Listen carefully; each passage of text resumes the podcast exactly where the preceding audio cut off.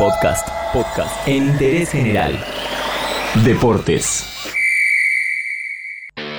Estamos en plena Champions League y en interés general te vamos a contar algunos detalles y datos de color de la historia de este torneo que para muchos es el mejor y el más importante del mundo. La Champions League, como la conocemos nosotros, se juega desde 1992.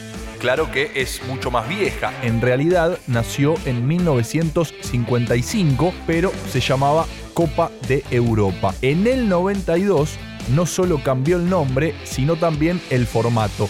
Se sumaron equipos de más países, se creó la fase de grupos y se modificaron las etapas dentro de la competencia. También se le dio forma, digamos, a la marca porque se creó el logo y también ese himno espectacular que te eriza la piel.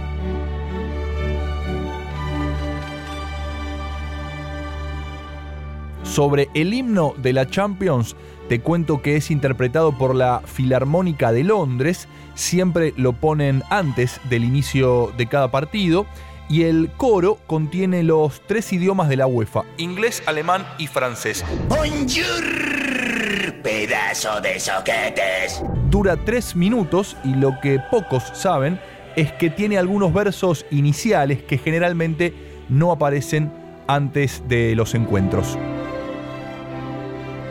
La copa, a la que todos conocemos como la orejona, por la forma de sus manijas, pesa 7 kilos y medio, que es el equivalente a 17 pelotas de fútbol. Fue hecha la primera por un joyero suizo en 1967. Dicen que le llevó 340 horas de trabajo y a los ganadores del torneo se les entrega una réplica. Solo quienes la ganaron tres veces consecutivas o en cinco oportunidades de forma alternada tienen una original en sus vitrinas. Real Madrid la ganó 13 veces, el Milan 7, Liverpool 6, Bayern Múnich y Barcelona 5 veces.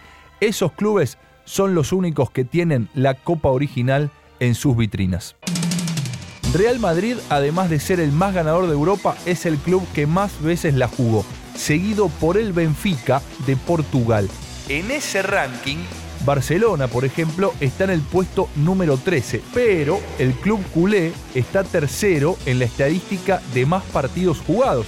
Esto claramente responde a que generalmente llega a las instancias finales. Redenso, el Real Madrid, ¿eh? es el club más todo. Lidera todos los rankings, pero también es el que más partidos perdió. Sí, es el que más derrotas sufrió desde 1955.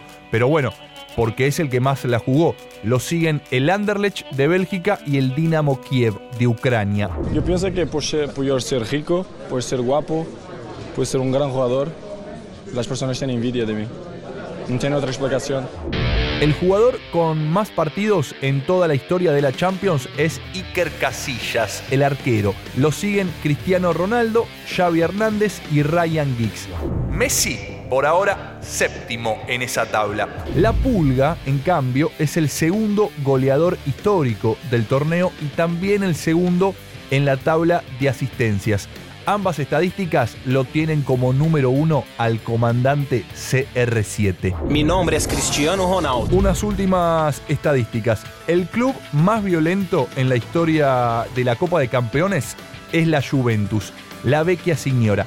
Tiene la mayor cantidad de expulsiones. Lo siguen el Real Madrid y el Bayern Múnich.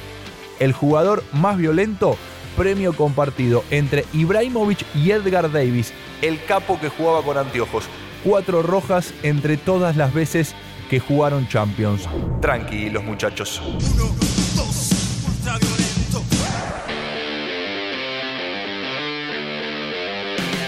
Estamos en plena Champions League, ese torneo espectacular que queremos ver tranqui a la tarde en el sillón de casa.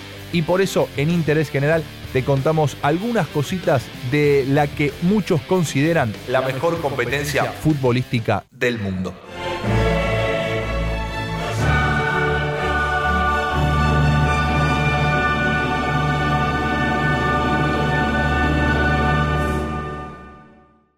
Todo lo que querés saber está en interésgeneral.com.ar.